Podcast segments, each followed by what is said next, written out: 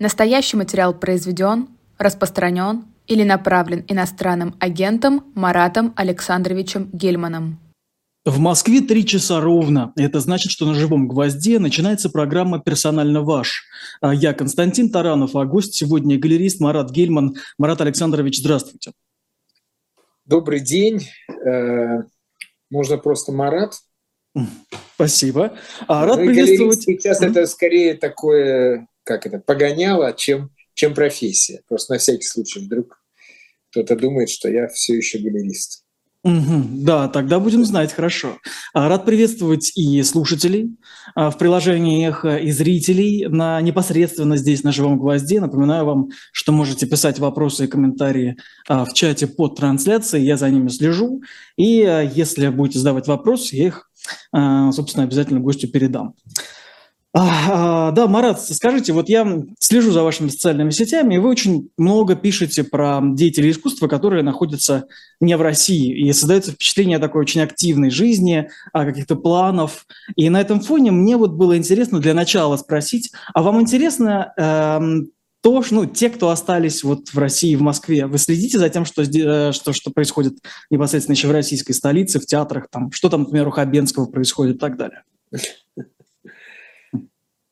Ну, Хабенский отдельная история. То есть, mm-hmm. мне кажется, э, действительно не важно сейчас, что он делает для всех, для истории, э, для нынешних. Он сегодня человек, сделавший такой брутальный жест, публично уволил э, актера за его позицию антивоенную. То есть даже не, не, не пряча это за какими-то формулировками. Я думаю, это навсегда останется главным его событием и главной ролью такой вот. Я, конечно же, слежу, потому что ну, значительная часть моих друзей, э, э, значительная часть художников, с которыми я работал, остались в России. Э, ну, например, половина. Да? Это очень много. Половина – это очень uh-huh. много. Вот. Э, я слежу. Другой вопрос, что у нас, может быть, мы по-разному оцениваем то, что происходит, или там какую-то перспективу. Вот. Но у меня, естественно, к ним ну, как бы переживания, то есть я их считаю там, заложниками ситуации.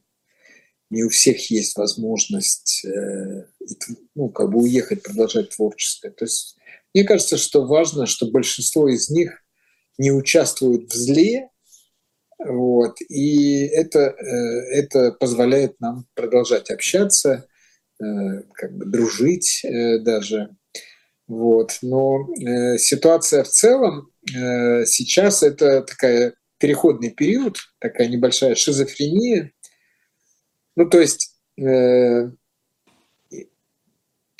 достаточно долгое время, ну, назовем это Сурковский период, э, можно было делать в творчестве все, что хочешь. Ну, вот они как бы говорили, не ходите на митинги.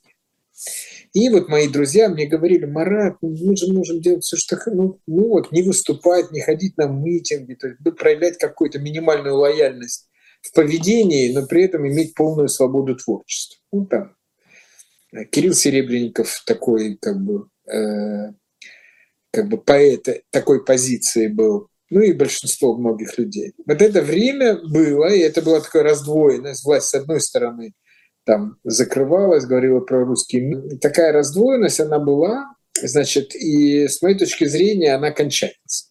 То есть первый этап, это, назовем это цензура на имена, да, когда действительно никто не смотрит, что ты делаешь, э, но если в этом участвовал кто-то, кто высказался против войны, это убирается.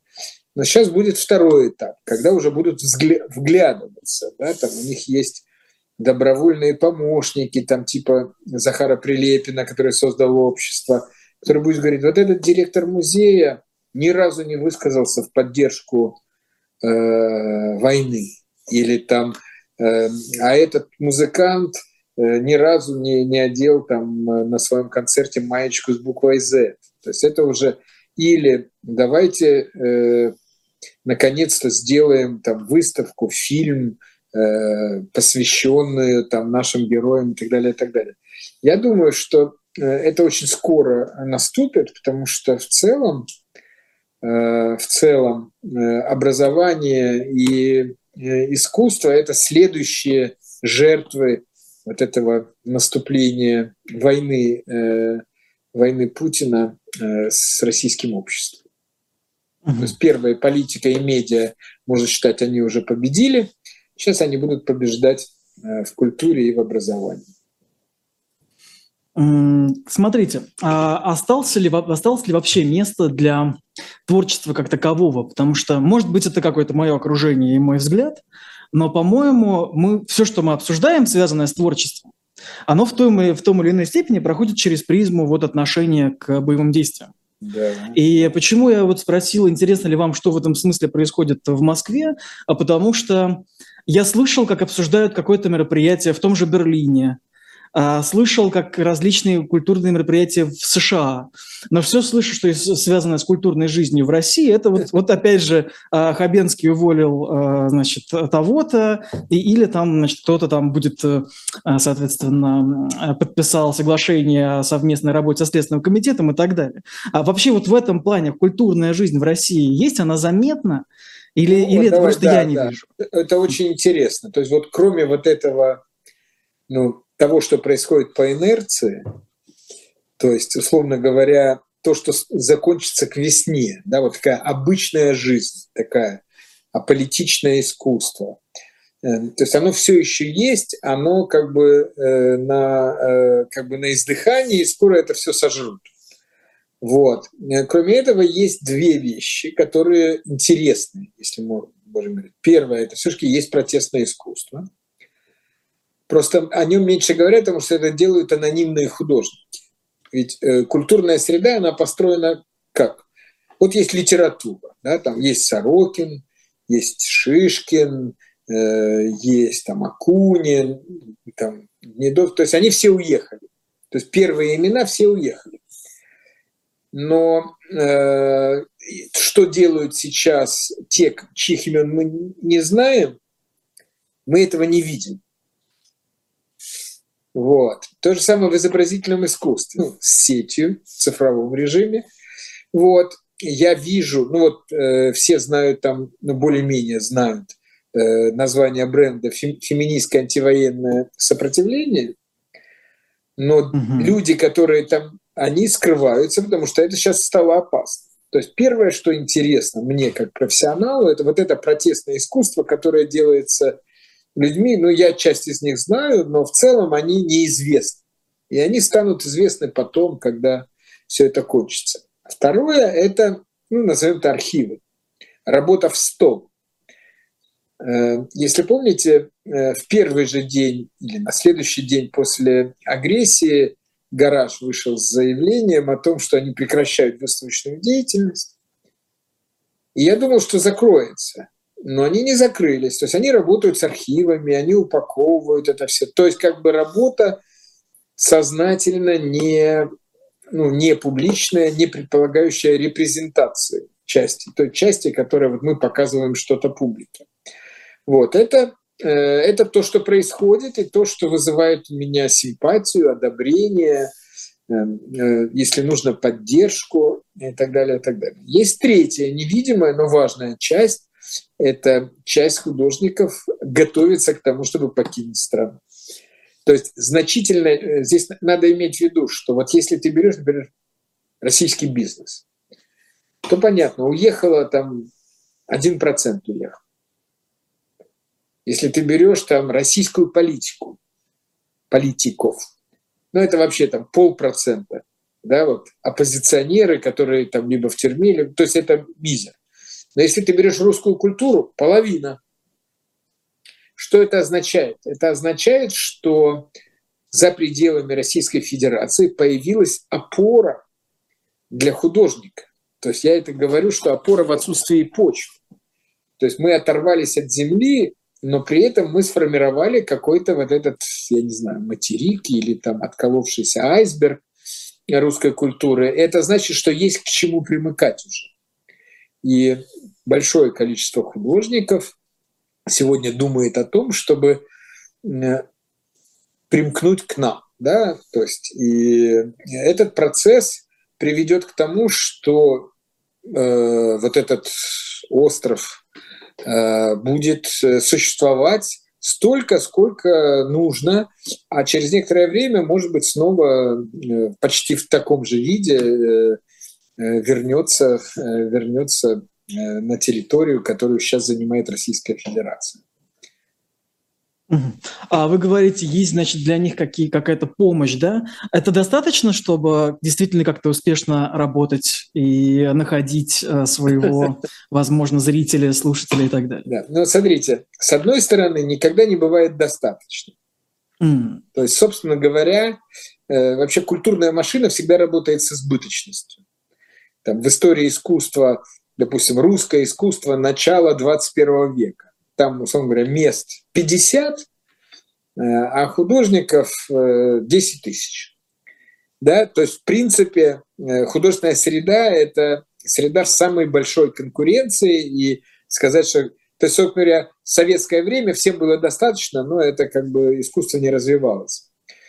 С другой стороны, несмотря на все эти cancel Russian culture и так далее, и так далее, многих поддерживаю, там, в Черногории, я, значит, неделю, ну, 9 дней в Берлине. А, я за это время получил столько абсолютно рабочих, конкретных предложений о сотрудничестве, которые вот надо будет реализовывать уже начиная с конца марта, сколько никогда в жизни не, получ... не было в Москве.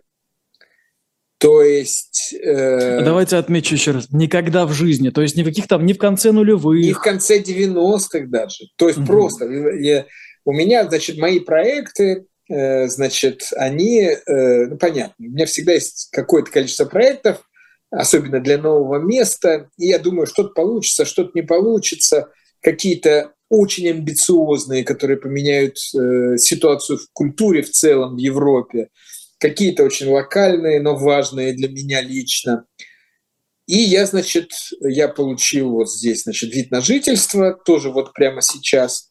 И, значит, э, встречаюсь с людьми и более-менее, как мне кажется, э, правильных людей э, и предлагаю им, значит, свои проекты. И я везде встречаю какой-то, ну, ну прям восторг какой-то, радость готовность э, участвовать, готовность инвестировать, готовность предоставлять свои возможности. Это касается и площадок, и денег, и все.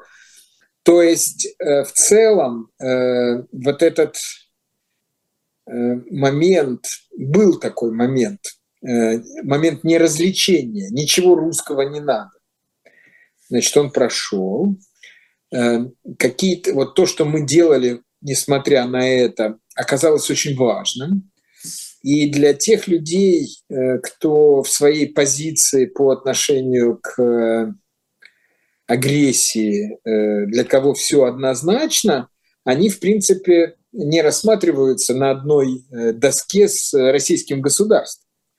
То есть прекращено сотрудничество с российским государством, но это даже для свободных людей искусства даже появилось больше возможностей. То есть какой-то вакуум раньше сотрудничали там, условно говоря, с Петровским, а потребности в, в том, чтобы культура была представлена в целом, она же осталась, значит, соответственно, теперь эти ниши будут заполнять какие-то независимые силы.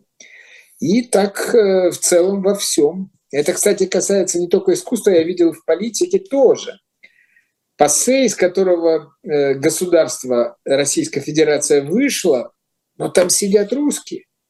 Там приглашены, там, я не знаю, Каспаров, там приглашена Жанна Немцова. То есть вот это очень интересно, что запрос на, э, на, на русское присутствие я бы сказал, даже увеличился. А вот смотрите, вы сказали, да, что был Петровский, а сейчас он недоступен. А вот те, кто вместо Петровского, они вообще соотнеси, ну, их можно соотнести с ним и с Эрмитажем? То есть все-таки, может быть, мы говорим о э, разных вещах? Это вопрос хороший, это правильный абсолютно вопрос. Дело в том, что одновременно идет переосмысление и место русской культуры. Условно говоря, гейской культуры. Понимаете? То есть речь идет именно о том, что мы не претендуем на место, которое занимал Эрмитаж. как некий мастодонт там, и так далее, и так далее. Мы говорим о другом, что мы представляем современную культуру, которая является частью европейской, наравне с Францией, Германией, Бельгией, Польшей, Украиной. Это очень важно. И в таком качестве мы интересны именно, потому что мы тогда, э, ну, как бы строим, строим это вместе. Вот. Так что э, это очень даже важно, что вместо таких э,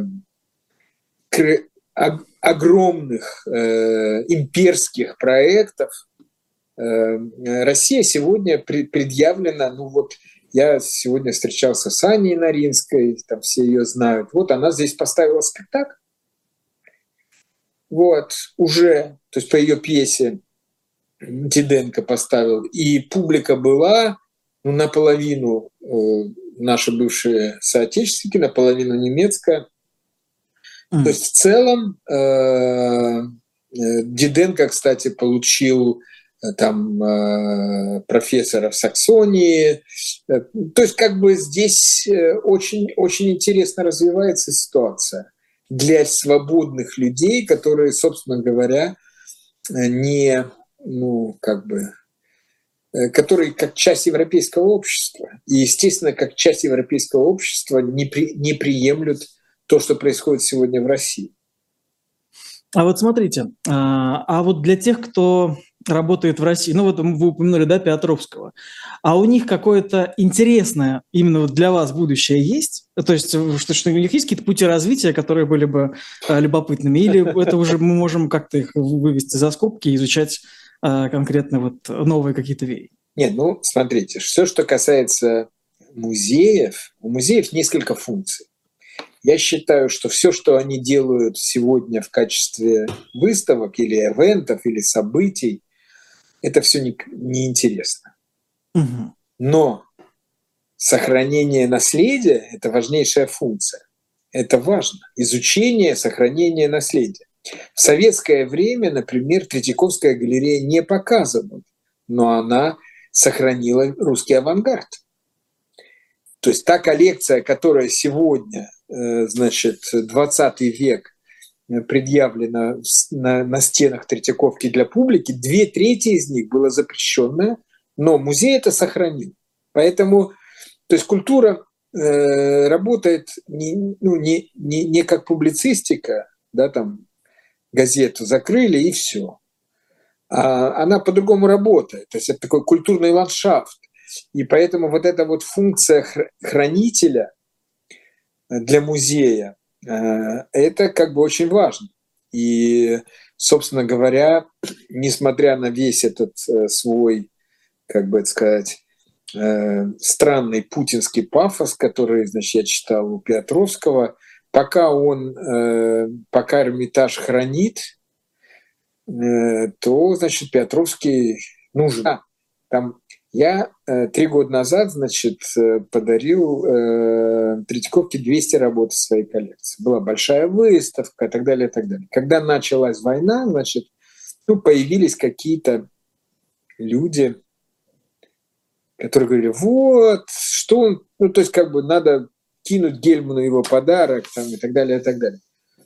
И Третьяковка, конечно же, э, ее задача сейчас сохранить это искусство 90-х, если, даже если его нельзя показывать вот сейчас, как бы в 20-х, то сохранить, чтобы оно было в 30-х. И, конечно, у музея для этого больше. Если бы я их не подарила, они бы хранились в моем частном хранилище где-то, опасность там, ну, не дай бог, пожар там, и так далее, и так далее. То есть в этом смысле я ни, ни на секунду не жалею, об этом своем жесте. И я уверен, что рано или поздно это все будет снова доступно публике, и морок кончится. Поэтому эта функция понятна. Что касается нынешней ситуации, у нас был конференция, ну, слово «ново», форум русской культуры в Европе.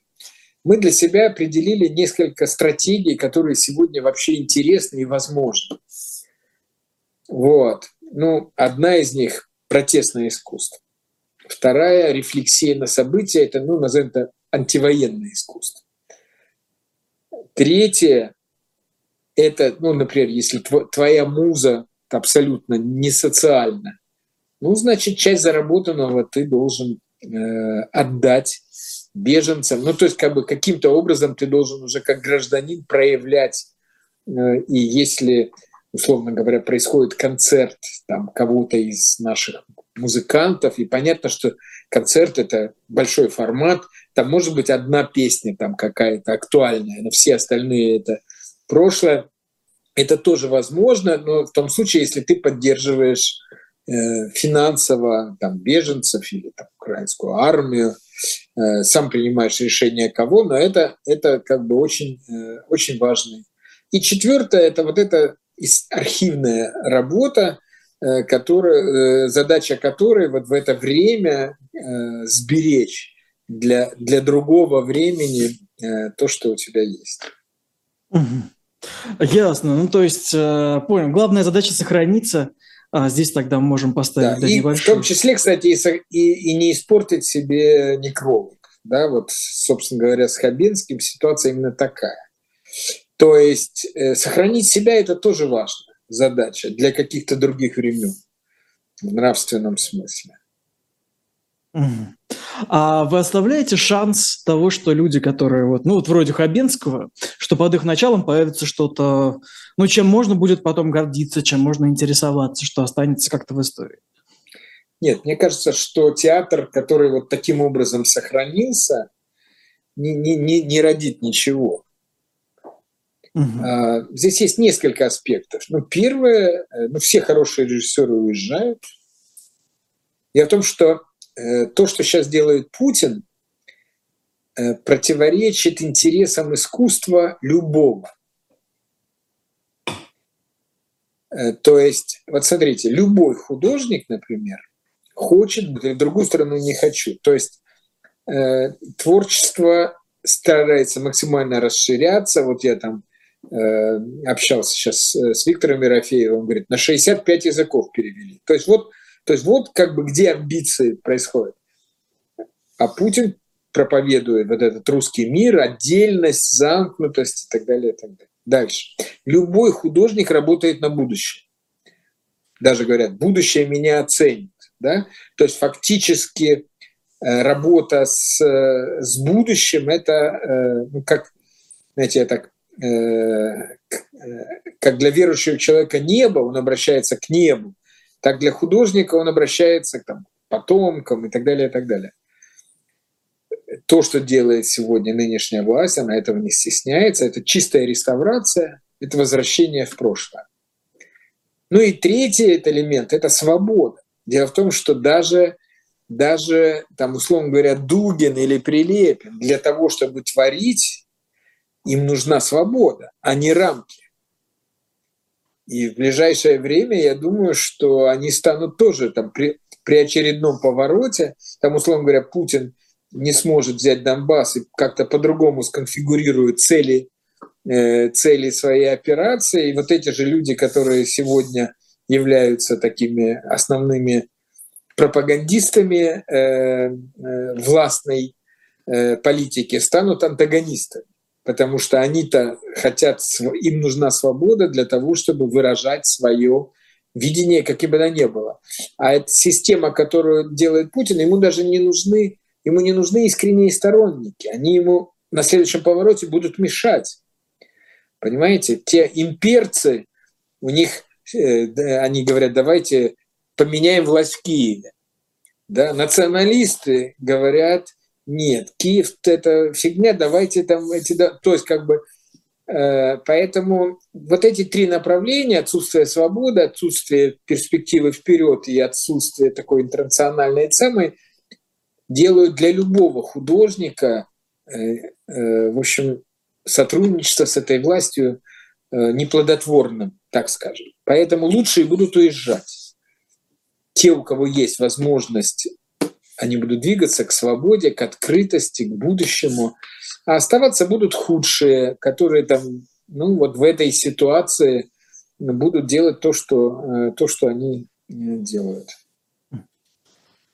Тогда на этой грустной ноте возьму небольшую паузу. А, я хочу напомнить слушателям про онлайн-магазин shop.diletant.media. Вы там можете брать книги а уже не только. И вот хочу обратить ваше внимание на книгу уехавшего из России автора Бориса Акунина а, «Яркие люди Древней Руси». А, насколько я понимаю, да, она даже с открыткой от автора для покупателей, для слушателей «Эхо». Э, в целом книга такая 12 очерков и 12 новелл о 12 людях, э, без которых сегодняшняя Россия там была бы другой. А, любопыт... Если вам это любопытно, обратите, пожалуйста, внимание, а, магазин shop.diletant.media – это то, что позволяет живому гвоздю, ну, в значительной степени, то, что позволяет живому гвоздю работать. Вот. А, так, Марат, извините, что немного прервался. Культура. Позвольте я прицеплюсь. Вы недавно сказали в интервью коллеги моей Маши Майерс, я, к сожалению, забыл где, где-то не на гвозде, эм, что культура, она не в странах, а она в городах. То есть есть лондонская, есть берлинская, московская и так далее и тому подобное. А в таком случае, условно говоря, культура, которая сделана в Берлине, это вот российская, это русская культура или российская культура, или, или, или уже все-таки не совсем, это будет какой-то такой подвид берлинского, э, берлинских каких-то течений? Ну, Берлин как место, безусловно, окрашивает э, кто бы там ни работал, француз, русский, да, то есть это очень интересно. Воздух, Берли... Воздух Берлина влияет, то есть свобода большая, да. То есть когда в России минимум свободы, здесь значит, максимальная свобода, поэтому в каком-то смысле это может быть вполне русское, запятая, берлинское искусство. Да? Вот. Так что э, Берлин э, вообще уникальное такое сегодня интернациональное место.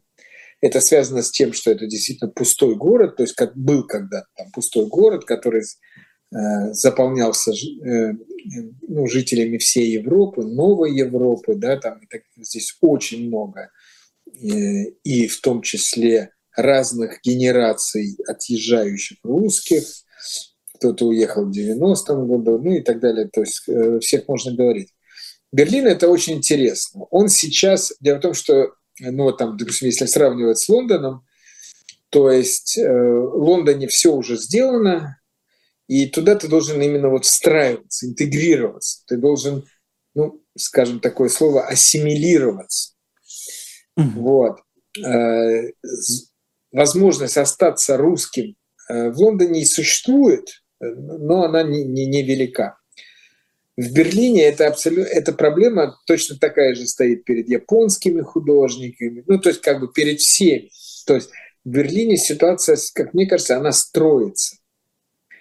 Вот, то есть у меня вот я, значит, э, за эту, за эту неделю, значит, договорился о пяти проектах, трое из которых вообще не связаны с русским, не русским.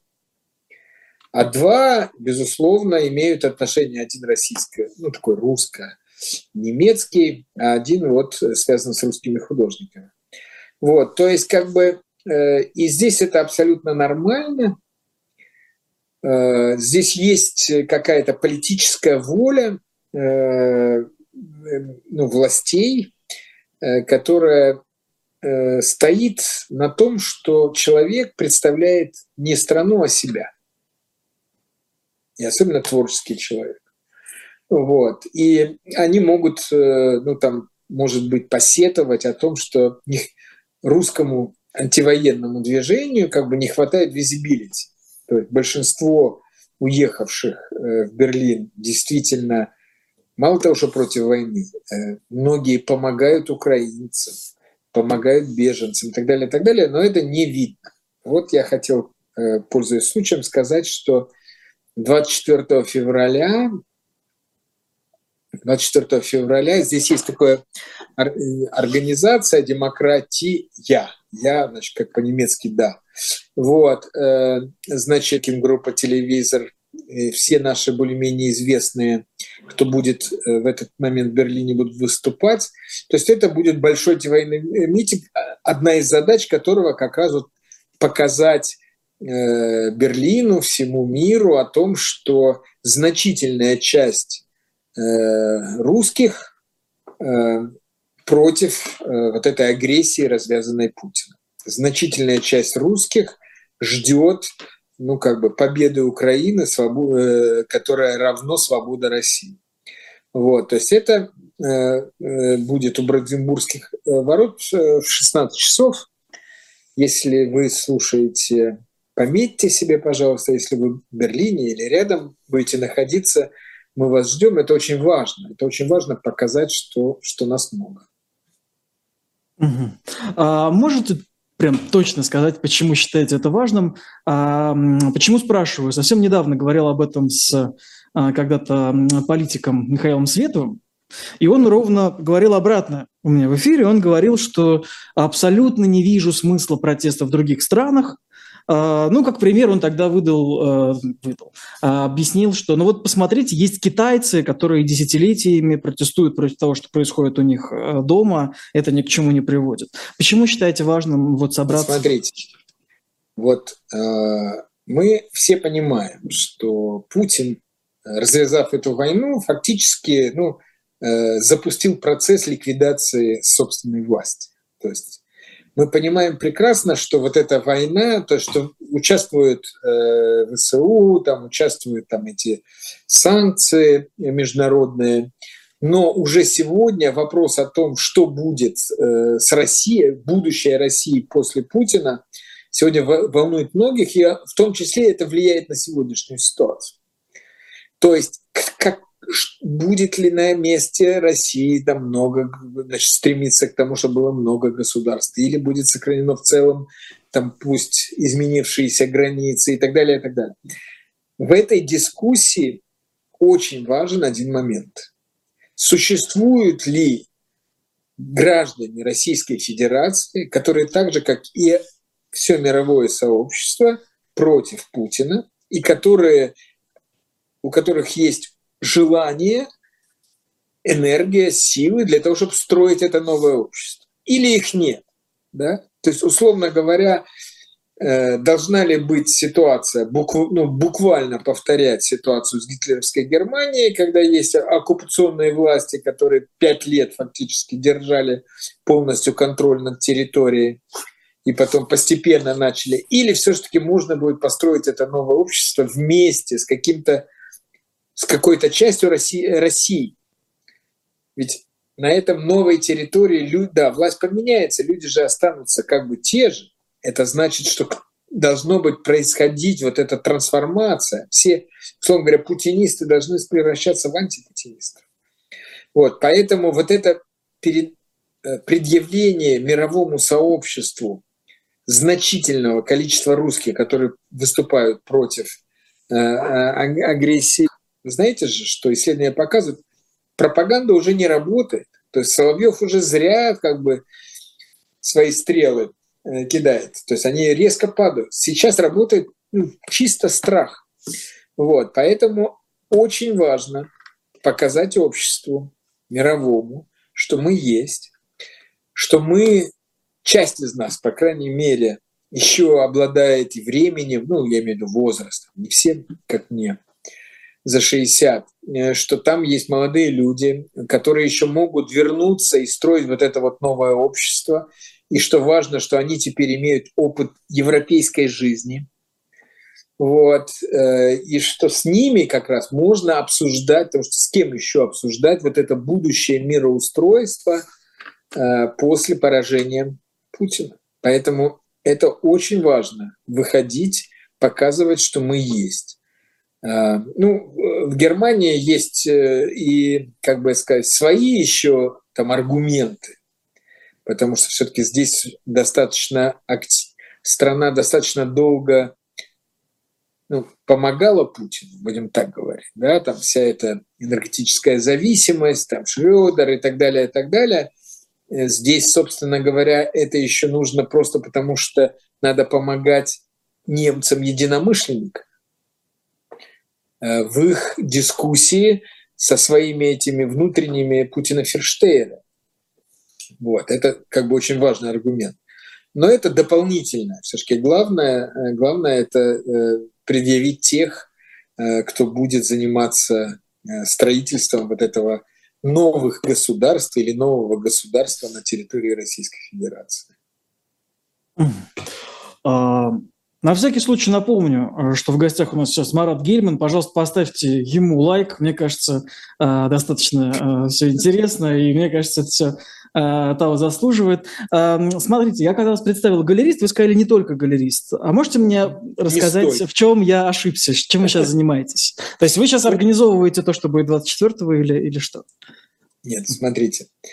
В 2008 году, когда я стал директором музея в Перми, я перестал быть на самом деле галеристом. В том смысле, что галерея и музей – это конфликт интересов. Галерея существовала, но уже без меня. Э, там я э, передал э, свою долю значит, одному коллекционеру. И в целом просто галерист за мной осталась как такая приставка к имени. Потому что, знаете, в 93 году в «Коммерсанте» там, ну, начиная с этого, там, поэт Пушкин, фрукт яблоко, галерист Гельман. То есть mm-hmm. я как бы долгое время был как бы галерист номер один, и когда я перестал быть, все равно остался галерист. Я пытался как-то вот поправлять, но ничего из этого не получилось. То есть я уже сдался. В некоторых соцсетях я даже уже регистрируюсь как галерист. Ну, вы, вы вот. везде не посмотрю, у вас, да, собака-галерист да. там. Да, да, да. Ну вот. Но в целом, конечно же, я, я занимаюсь продюсерской работой, э, то есть я организую большие события, но я работаю, я делаю и как куратор, я делаю выставки, но это не галерея, которая же там э, имеет контракты с художниками, живет с процентов с продаж – от художников. Это другая, другая, другой масштаб, больший масштаб, достаточно э, ну, э, востребованное сейчас это развитие территории через культуру. Вот. Ну и целом э, я реализую собственные проекты э, чаще, чем, э, чем работаю на, на каких-то проектах, каких-то музеях. Вот. Так что Э, я э, сейчас, э, да, что касается искусства современного, то я как коллекционер, это тоже бизнес. Там ты покупаешь эти работы какое-то время у тебя, потом ты часть продаешь, но это, не, не, это другой бизнес. Вот. А сейчас я э, как такой свободный э, художник, э, у меня есть несколько моих проектов, я их очень надеюсь реализовать здесь, в Берлине. Вот. Э, ну, хочу поменять ситуацию в искусстве в целом. Не в русском, а э, хочу решить одну из ключевых проблем, которые вообще у европейской художественной среды сегодня существуют. Вот. И э, я не знаю, если есть у нас несколько минут, я могу... Я с удовольствием послушаю, я надеюсь, что зрители тоже. Значит, дело в том, что за 25 лет последних аудитория современного искусства выросла взрывным способом. Да, вот представьте себе, там, э, там в 89-91 году любителей современного искусства было в мире полмиллиона, а сейчас полмиллиарда. То есть в тысячу раз. Было один биеннале, сейчас около 50 биеннале по миру. Везде, в каждом городе миллионники музей современного искусства. Люди ездят. То есть происходит огромное, это огромное. Но именно из-за того, что вот такой взрыв, э, рост численности людей, которые, ну, назовем это потребителей да, современного искусства, плюс из-за того, что в самом искусстве э, вот эта критериальная система э, в эпоху модернизма была разрушена, ну, система критериев, по которым ты мог сказать, хорошее искусство оно такое, а плохое искусство оно такое. Все громче звучит голос «я не понимаю современное искусство». Причем, вы знаете, что интересно? Вот, например, человек, который не понял книгу, он никогда с вызовом это не скажет. Это, это неловкость, это его проблема. Он должен, видимо, что-то дочитать, понять что-то, да? А человек, который не понял современное искусство, он даже говорит это с вызовом. Это как бы проблема искусства. Вот я не понимаю вашего этого искусства, а может это вообще не искусство, и пошло-поехало. Из-за этой проблемы, э, из-за этого явления куча проблем у нас. Политика не, под, не поддерживает. Зачем поддерживать, если люди не понимают? Там, и так далее, и так далее. И когда я начал работать в Черногории, мне дали здание больше, чем мне нужно было для работы. Ну, это реально огромное, большое здание. И я пускал туда художников, они там э, в мастерские бесплатно. Там такая коммуна даже была. Ну и, соответственно, так как бесплатно, я, допустим, по, э, когда я приезжал туда со своими гостями, то я просил их, будьте культура Черногории, потом, значит, еще какие-то немецкие бизнесмены. Он мне говорит, слушай, я наконец понял современное искусство. Я говорю, подожди, ты что, не был в музеях? Ты министр культуры? Да я, я ни разу не общался с художником. То есть оказалось, что современное искусство для того, чтобы понимать все, но нужно общение там, с каким-то количеством художников. 30, 40, там, неважно. Дальше все остальное уже начинают понимать. То есть они, как бы художник является ключом к пониманию. Вот. И вот у меня, значит, проект, который я сейчас э, хочу сделать, это проект, в котором будет, он будет отличаться от нынешних музеев, вот примерно как заповедник отличается от зоопарка. Вот. То есть это будет э, новый тип смотрения искусства. Вот. И, но у меня эта идея родилась именно тогда, когда я думал о сложностях интеграции э, российских художников, российского искусства э, в европейский контекст. Эти же сложности начались не во время войны. То есть, ну, по большому счету, проблемы были с 2014 года, но и до 2014 года это все было непросто очень. Интегрироваться в уже готовое очень сложно. Китайцам проще, они другие, их воспринимают как других. Вот. А русские не настолько другие, они именно часть Европы. Вот. Вот, вот такой вот проект. И я, конечно, думал, что это уйдет много времени, я должен здесь, у меня есть Э, проекты поменьше, э, с которыми я буду в Берлине, а но вдруг вчера я вот там, ну, я всю свою концепцию э, в одной аудитории рассказал и получил какой-то вот этот восторг и уже получил, то есть уже есть конкретные партнеры, с которыми вместе делать. То есть если мне это удастся, естественно, я буду начинать это с помощью ну, там, русских, украинских, казахских художников, то таким образом э, это, конечно же, поможет и, и самим художникам вместе с проектом э, значит, э, стать частью европейской, европейской сцены. Исходя из того, что вы сказали чуть ранее, нет, даже так переиначу. Вот э, учитывая то, что вот вы ранее говорили, да, что вот договариваться будете с молодыми, у меня возникло впечатление, что у вас уже нет э, чувства, что вы вернетесь условно в Москву, и будете чем-то работать там. Мне показалось или, или действительно уже пропал? Так и есть, так и есть. А, можно сказать, почему? Да. Ну, вы знаете, мы на прошлом Слованова э, очень интересно делали э, сравнение с 100 лет, ну, 100 лет философскому пароходу. И были ребята, которые, ну, ряд, как ученые исследовали, как это было, и они рассказывали, как они все ждали. До 45 -го года, с 22 по 45 год – ждали, что они вернутся. Mm-hmm. То есть сначала, ну, к Пасхе большевики грохнутся, ну да, и пошло-пошло. А нет, ну, на следующий год-то точно. И так вплоть до 45 -го года они все надеялись, что, э, что грохнется. И когда мы это обсуждали, стало понятно, что если вдруг что-то там чудом каким-то действительно – течение там, ближайших пяти лет этой возможности не появится, что надо реализовываться здесь. Вот. То есть, как бы, э, мне кажется, мне кажется, ну, понятно, что в целом у нас есть три пути.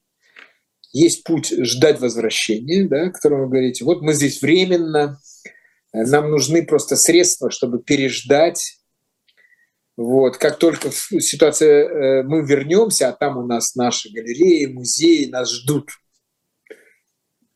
Второй вариант, прям противоположно, ассимилироваться. Перестать быть русскими, стать французскими, немецкими, американскими, да, то есть полностью раствориться. И третий вариант – это вот тот, который я как бы для себя выбрал, и о котором я говорил, это все-таки попытаться построить эту опору вне территории – вот, и продвигаться, но при этом понимая, что э, Миш, Миш Шишкин говорит, освободившись от проклятия территорий. Все, территории нет, ну, по крайней мере, для нас, да, и э, вот этот в Москву, э, знаете, у евреев э, была такая присказка в следующем году в Иерусалим. Но это не потому, что они ж верили, да, они, они так говорили тысячелетия. В следующем году встретимся в Иерусалиме. То есть это было понимание, что не мы, так наши потомки когда-нибудь, да, то есть вера в то, что это произойдет.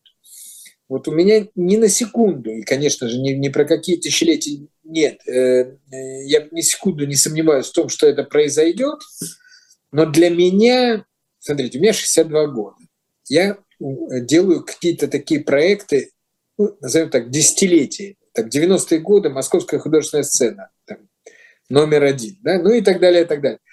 Пермский проект. То есть у меня э, Черногория 8 лет. То есть у меня есть еще одно десятилетие э, активное, которое я хотел бы реализовать. Какой-то масштабный проект, масштабнее, чем он был. Да, то есть как бы выйдя за... То есть я бы так даже сказал, что если бы не было никакого вот этого э, путинского ре, ренессанса, да, я бы все равно думал о том, чтобы делать проект э, глобальный, большого размера, большего, чем, э, чем Россия. Поэтому для меня э, как бы я себя, своих там сотрудников настраиваю на то, что мы работаем в Европе. Мы при этом не, не теряем качество русскости, да? вот, э, но, но мы работаем в Европе. Если вдруг ситуация поменяется, и она срочно потребуется да, нашего участия э, в ситуации в России, ну, мы пересмотрим наши планы. Угу. А можете поподробнее, что должно произойти, чтобы пересмотрели план? Ну, например, там. Нет, нет. Ну, для меня, смотрите, для меня должно произойти очень важно запрос. То есть дело даже не в том, что, ну, окей, убрали Путина, вместо него какая-то другая власть, э, более там, условно говоря, с меня там сняли и на агента, и э, это самое. Дело не в этом. Дело в том, что Э, существует необходимость. Да, там, например, ну, теоретически э, до войны я, э, у меня были такие мысли. То есть я там э, сделал один музей в Екатеринбурге э, частный, и, значит, мы разговаривали с, э, с этим э, коллекционером, с этим, значит, о том, чтобы что-то делать. И у меня была как бы ситуация о том, что вот э, чем я был бы интересен сегодня, да, не, не делать же галерею, не возвращаться же в прошлое или музей. Ну, наверное, тем, что я, значит, 8 лет жил в Черногории и построил такую систему, я где-то 15 выставок за пределами Черногории в Европе в год делал. Да? То есть у меня такая достаточно широкая связи европейские. Соответственно, я бы мог прийти, чтобы вот в новой ситуации в какой-то выстроить э, не э, вот этот мост, только его надо сейчас строить интерфейс не через Петровских, то есть не через государство с государством, а должно быть тысячи организаций в Европе с тысячами организаций э, в России. Да? Вот я думал о том тогда, до войны, о том, что вот такая деятельность мне была бы интересна. Например, да? Значит, сейчас я э, думаю, что, конечно же, те, ту разруху, которую за, ну, с 1 июня, то есть меньше, ну, за, за год с небольшим, ну, я имею в виду с новой конституцией, я считаю, что... А, вот, ну это уже даже больше. Да, да, то есть вот начало, начало вот этого э, ситуации, когда Путин стал разрушать все в том числе и то, что он построил, это вот с, перв... с этой новой конституции. Это фундаментально отбрасывает Россию там на какие-то десятилетия. И сейчас нельзя говорить, а, вот надо просто построить интерфейс. Не с чем строить интерфейс. Сейчас надо реально культурное строительство. Вот. И это очень интересная была бы задача. Вот. Если бы в России появилась какая-то такая власть, которая бы э, сформулировала это так же, как и я, и предложила бы это делать, то мне это интересно. То есть мне, меня сейчас э, устраивает, то есть э, волнуют э, проекты, в которых, ну, условно так, немножко самонадеянно, но которые могу реализовать только я. То есть вот такие проекты масштабные, э, человек, который имеет разный опыт, с разных позиций смотрит на культурные процессы. Э, вот. Я, честно говоря, я как бы себя, как только у меня появляются какие-то такие надежды, я заставляю себя переставать надеяться. Угу. То есть э, я считаю, что это не проду... вот это потому что это приводит человека в ожидание. То есть нельзя ждать, что там что-то изменится. Тем более, что возможно изменится в худшую, а не в лучшую сторону. Да? Мы видим и Пригожина, и Кадырова, ну и Патрушева. То есть так что э, вот, поэтому надо реализовывать проект. И если вдруг ситуация изменится, ну вот сегодня э, вот эта моя неделя в Берлине, она очень показательна. То есть у меня мою неделю поменять планы э, жизненные. Вот. А смотрите, вот сто лет назад тоже очень много, а, ну, условно, россиян, да, уехали в Европу, и мы прекрасно знаем, что многие из них вернулись. Э, кто-то посчитал, что безопасно, кого-то уговорили и так далее и тому подобное. Да. А, во-первых, я вас хочу спросить человека, который там имеет связи. А мне, мне любопытно, уже уговаривают кого-нибудь вернуться? Это уже происходит или это будет, или еще не будет? То есть это нет такого процесса пока? Нет, нет. Значит, э, они начинают разговоры с э, бизнесменами, которые находятся в России, о том, чтобы те стимулировали своих сотрудников, которые работают на удаленке из э, Европы, возвращались в Россию. Угу. То есть этот процесс идет. Вот у нас там, у нас сейчас в Черногории где-то около трех тысяч программистов, которые не, не, не самостоятельно уехали, а которые были релацированы целыми компаниями. Вот. Но вот, значит, соответственно, какие-то такие разговоры. Но пока идет война, мне кажется, это просто бессмысленно. Я думаю, что они понимают это, и поэтому особо не, особо не рвутся. Вот. Но вот такая работа как бы ведется, но э, одновременно идет другая политика, наоборот, выталкивает.